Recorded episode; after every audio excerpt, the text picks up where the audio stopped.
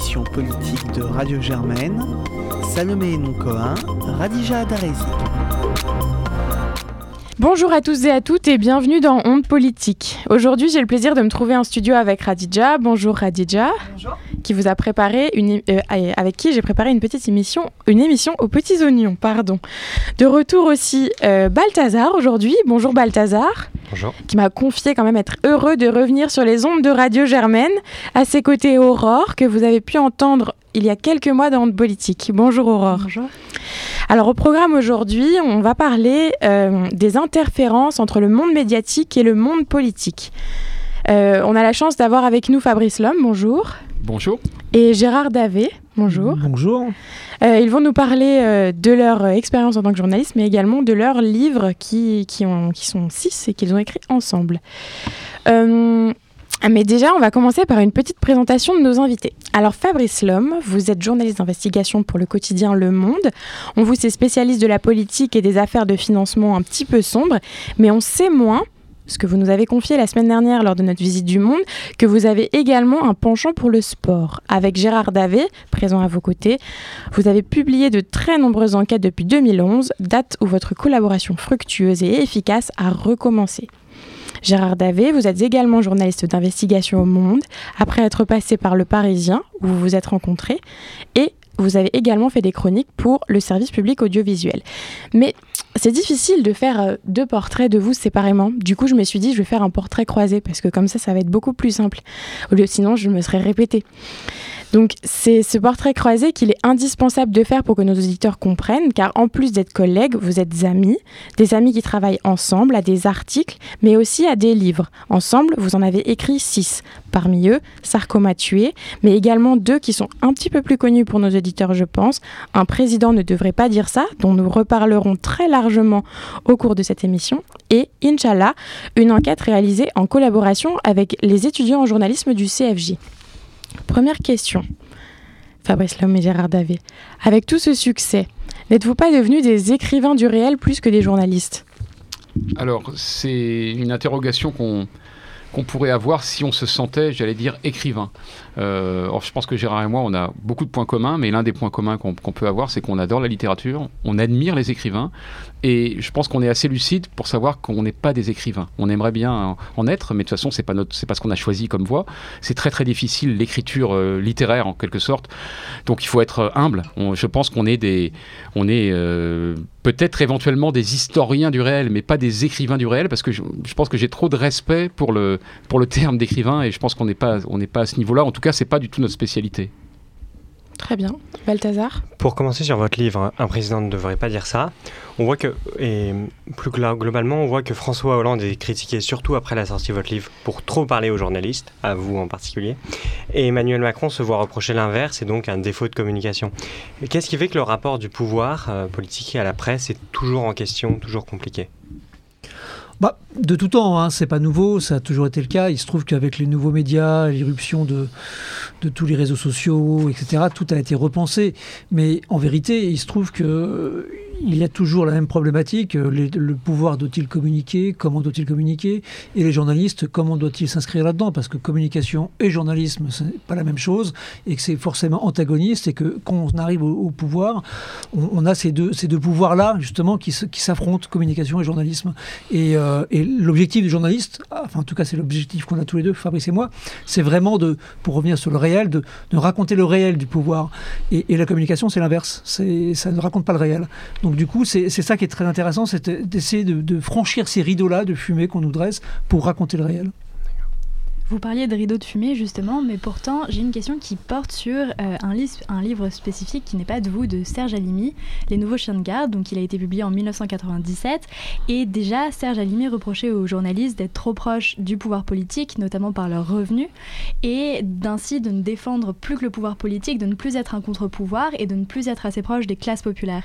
Aujourd'hui, avec la révolte justement des Gilets jaunes, on reproche aussi aux journalistes de ne plus, euh, de ne de ne plus être un contre-pouvoir, euh, un contre-pouvoir. Donc j'ai une question. D'abord, j'ai plusieurs questions. D'abord, qu'en pensez-vous?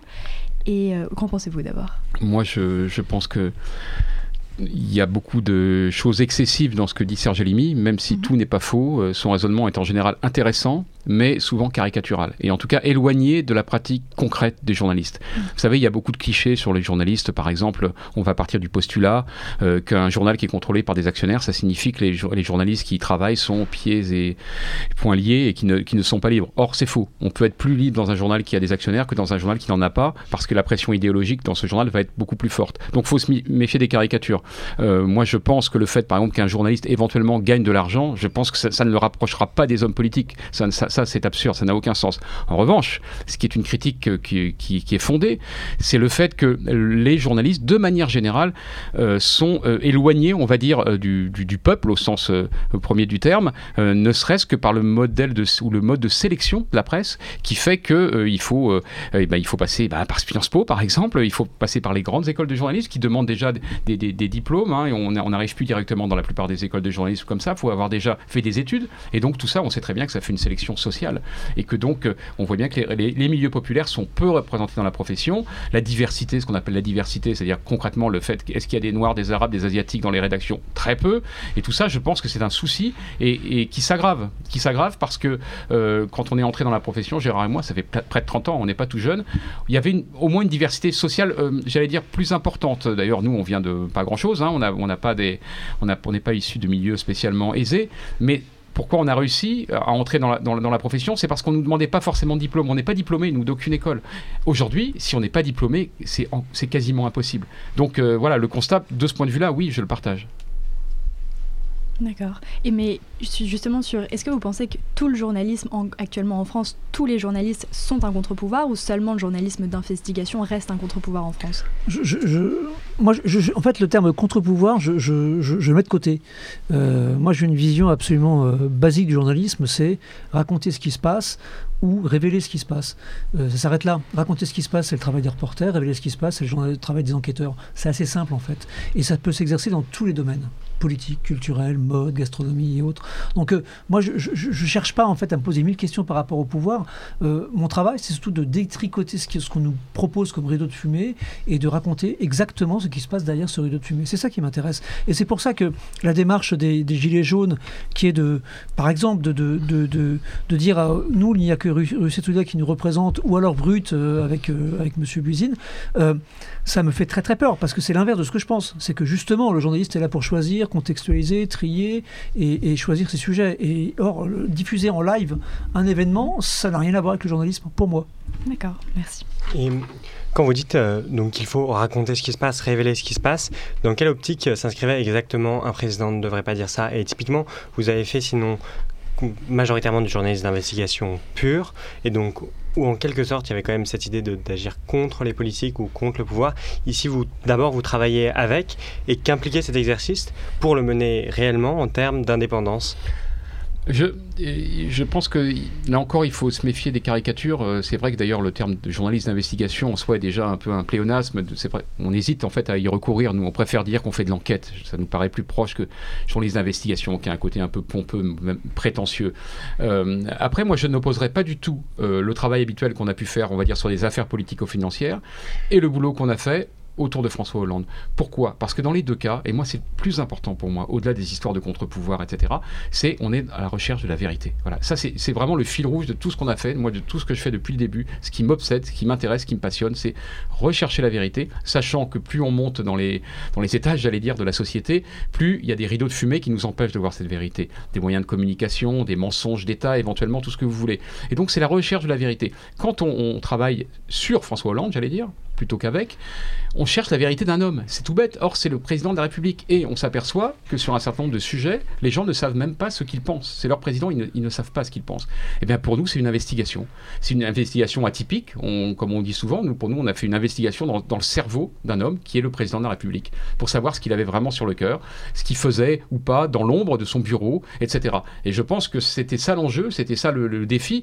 Je pense qu'on a réussi. Je pense que si le livre a fait même scandale, entre guillemets, c'est justement parce que on faisait, d'où le titre, on faisait dire à un président, je ne sais pas s'il ne devait pas le dire, mais ce qu'il ne disait pas d'habitude et que nous, on pensait que les, Français devaient savoir, c'est-à-dire ce qu'ils pensent, ce qui est dans le cœur et dans le cerveau d'un homme, d'un homme d'État.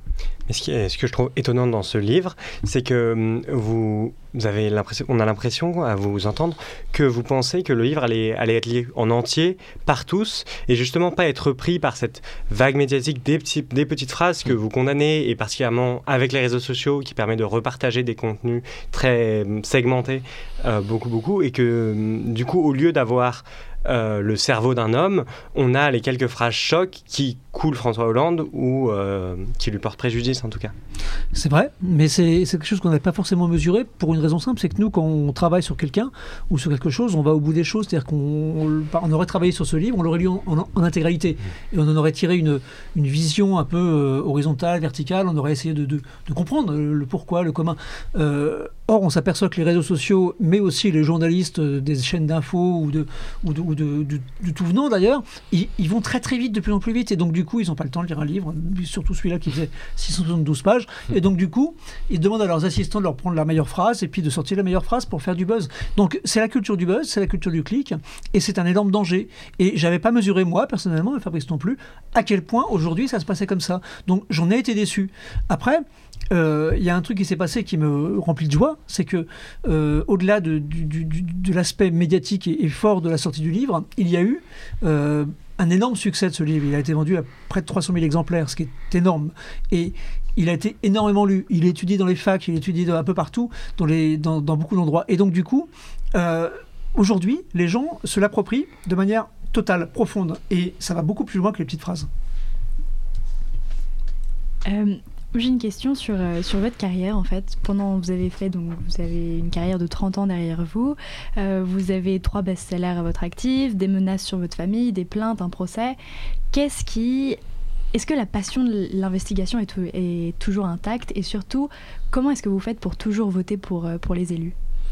Alors c'est deux questions un petit peu différentes. Euh, la plus importante à mon avis, c'est de savoir euh, si on a toujours la passion pour l'investigation je dirais que quand on a ça, on, l'a au départ et ça peut pas partir en quelque sorte. Je dirais pas que c'est une maladie, c'est un, une caractéristique. Voilà, on est obsédé par l'idée de creuser, de, trouver la, vérité cachée. On a toujours eu ça.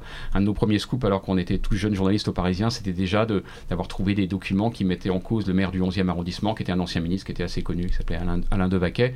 Euh, c'était en 91, hein, donc c'est très très vieux. Et on, on s'était dit, mais c'est ça qu'on veut faire, on aime ça, ça nous excite.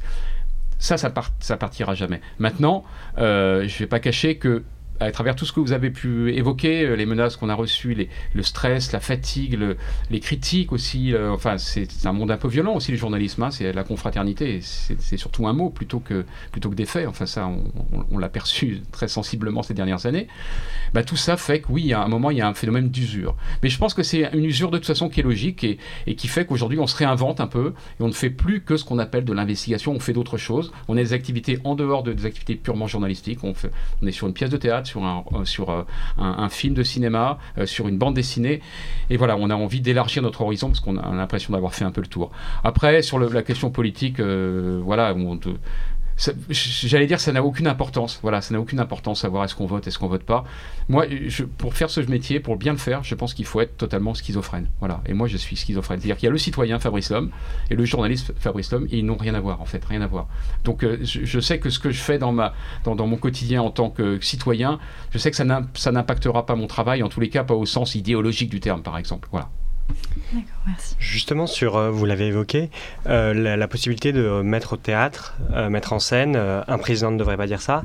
Et comment exactement on peut faire comme ça, ça reprendre ce livre complet pour le mettre en scène sans faire de, de François Hollande une espèce de bête de foire, ce qu'on pourrait, mm. ce qu'on pourrait croire que les gens aillent voir François Hollande dire ses phrases en quelque sorte C'est une bonne question. Ça a été justement, moi, de, depuis le début sur ce livre, et Fabrice, on a rejoint très très vite parce qu'on on se, on se, on se, on est toujours assez d'accord sur ce genre de truc. Depuis le début, je pense que c'est une pièce de théâtre. Et on a essayé, en fait, euh, de la faire adapter par les metteurs en scène, dont on avait contacté Alexis Michalik, par exemple, ce genre de choses. Et en fait, on s'est aperçu que les gens avaient peur de, de ce bouquin qui était énorme, gros, lourd, euh, plein de, en plus de, il a, il a eu une, une répercussion importante. Et on s'est dit, bah, euh, on va essayer. Voilà, on a, tant qu'à faire, on n'a jamais fait de pièce de théâtre, je suis pas sûr qu'on sache le faire, on va essayer. Et donc, euh, et donc du coup, après, on s'est posé les autres questions qui sont, mais qu'est-ce qu'on veut dire à travers cette pièce de théâtre? Qu'est-ce qu'on veut raconter? Est-ce qu'on veut mettre en scène euh, François Hollande? Est-ce qu'on veut le décrédibiliser, le recrédibiliser? Est-ce que nous, on doit exister dans la pièce de théâtre? Ça a été un peu compliqué. Et en fait, on a eu une, idée qui nous a paru assez subitement, c'est qu'on a vu le même film ensemble qui s'appelait Frost Nixon, qui est un livre très intéressant, un livre, un film très intéressant qui raconte une interview en fait par agent est anglais qui interviewe le, Richard Nixon sur le Watergate. il met deux heures à obtenir une phrase et, le film dure deux heures et c'est génial. Et on s'est dit bon, on va essayer de faire pareil. On va raconter un peu la maïotique. Comment est-ce qu'on obtient de quelqu'un quelque chose? Voilà et sans forcément se mettre en scène. Au contraire en, donnant aussi euh, nos faiblesses, nos défauts et puis aussi les faiblesses et les défauts de Hollande. Donc euh, en fait c'est plus ça cette pièce de théâtre. Ça va être comment faire parler les gens. Mais François Hollande il en pense quoi de ça? Je, pense que c'est un c'est cette idée de faire une pièce autour de lui. Je pense qu'il est partagé. Euh, après, je suis pas dans son cerveau, mais euh, on le connaît bien quand même. Et d'après, on a pu échanger rapidement avec lui sur le sujet parce qu'on s'est on croisé à une conférence euh, à laquelle on enfin on donnait chacun une conférence au même au même endroit à Rennes au festival Politico. C'est l'impression que j'ai, c'est que d'un côté, d'abord, ça l'intéresse et puis ça le met un peu en valeur quand même. Une pièce sur euh, un président de la République, il n'a pas eu beaucoup, il n'a même pas eu du tout, je pense. Donc, euh, ça, le, voilà, pour, son prestige, et puis il peut toujours espérer que ça, ça rehausse son image, etc. Donc, il y a ce côté-là. Et puis, de l'autre côté, parce qu'il nous connaît, il y a quand même un peu d'inquiétude en disant à quelle sauce je vais être mangé dans cette pièce? Est-ce que ça va être mieux pire que le livre, la même chose. Voilà. Moi, je pense qu'il ne faut pas comparer par rapport au livre. Ce sont deux choses différentes. C'est pas une adaptation euh, stricto sensu d'un livre. C'est à partir du travail qu'on a fait pour un livre qu'on en tire une pièce de théâtre euh, qui avec une approche totalement différente. En fait, pour compléter ça, c'est que moi j'aime le théâtre politique. J'adore le théâtre et j'adore le théâtre politique. Il y a très peu de pièces politiques, hein, très peu. Et, du coup, avec Fabrice, on s'est dit, mais voilà, c'est un endroit où il faut aller euh, chercher les choses. Et là, on vient de faire par exemple une série dans le monde euh, sur, euh, sur les coulisses de la droite, la tragédie de la droite, ça s'appelle. Et on l'a écrit avec Fabrice, c'est paru cette semaine. Et, et c'est une série télévisée, mais c'est aussi une pièce de théâtre. Et je, rêverais en fait de le faire en pièce de théâtre. Il y, a tout, il y a tous les ingrédients, les personnages, la, fin tragédie, tragique, c'est passionnant. Et donc, moi, j'ai envie de développer ça.